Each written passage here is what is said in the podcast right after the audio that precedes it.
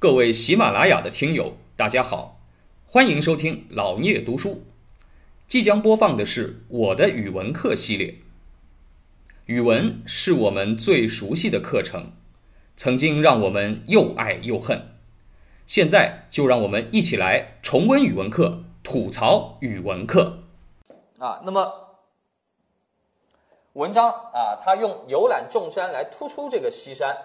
哎，那么游览众山的时候呢，心情比较平淡；到了游览西山的时候呢，心情才兴奋了起来。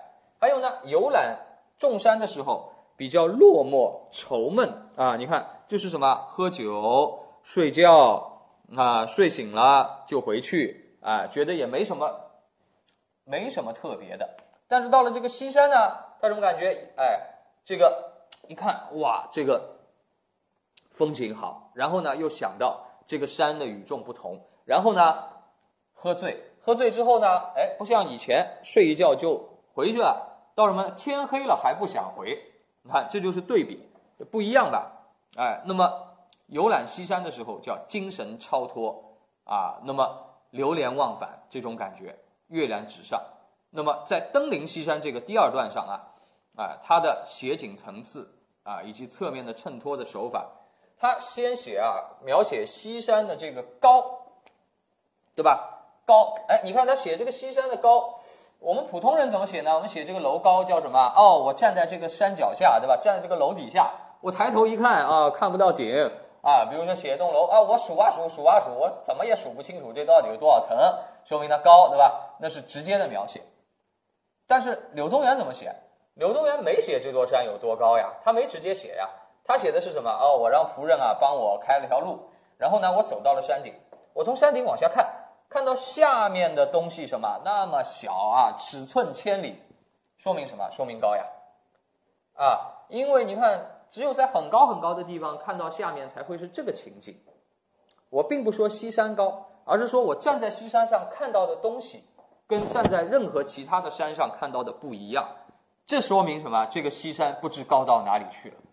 哎，这个它是这样一个写法，那么，所以呢，它是用一个侧面衬托的写法，啊，分成三层，对吧？啊，一个呢，目极数州，一览无余，显得它高。然后呢，哎，再写所见众山，就是他平时去过的山，在西山上看，觉得什么，就跟蚂蚁窝一样，对吧？啊，那么，然后呢，第三层再写远望，远处的那个山水啊，千里之外，浑融一片。啊，这个说明西山高峻特立，它的非凡的气势。这个三层，你看没有一句话是从西山自己落笔的，但是又句句跟它相关，从侧面衬托了西山的啊这个高耸、高峻。哎，这种叫侧面描写的手法啊，柳宗元运用的非常的精到。啊，我们其实很多时候写文章，呃，你要证明啊一个东西好，对吧？啊，你也可以直接去描绘它。但是呢，你也可以从一个侧面去写它，啊，你想想看，写人也是这样，写物也是这样，啊，大家能不能受到一点启发？啊，那么这篇文章呢，它整个是个游记嘛，当然是记叙文，但是呢，它是写景和抒情的结合，所见所感相互交融，写登上西山的经过啊，抒发了自己的感受，然后呢，写到，哎，就是我说的啊，从这个，哎，叫做什么呢？叫做然后之世山之特立，不与蒲楼为类。哎，这个写到什么？西山的高峻特立啊！你要注意，它为什么要用特立这个词？特立独行，往往指的是人，是吧？这里指物体，啊，它的特别与众不同。那你说它到底写的是山还是什么东西呢？哎，实际上我们可以看到这里面，实际上它是用西山在描绘自己。自己内心的那种感受啊，就是西山做一个自我的比况，他将自己内心的这种刚正不阿，哎，始于与小人，小人就那些小山丘啊、头楼啊、那些蚂蚁窝啊，啊，小人的心就是这么小，哎，你们会相互排挤我，对吧？但是我是高山啊，我怎么能跟你们为伍呢？啊，你们跟我斗来斗去啊，你们来斗我，我也去斗你们。啊！你们揭我的短，跟我撕，我也跟你们撕，那不都一样了吗？同流合污了吗？为什么高山跟蒲楼不一样？因为高山我不跟你争，啊，这个你把我贬到那么远，我也不跟你争。我是什么？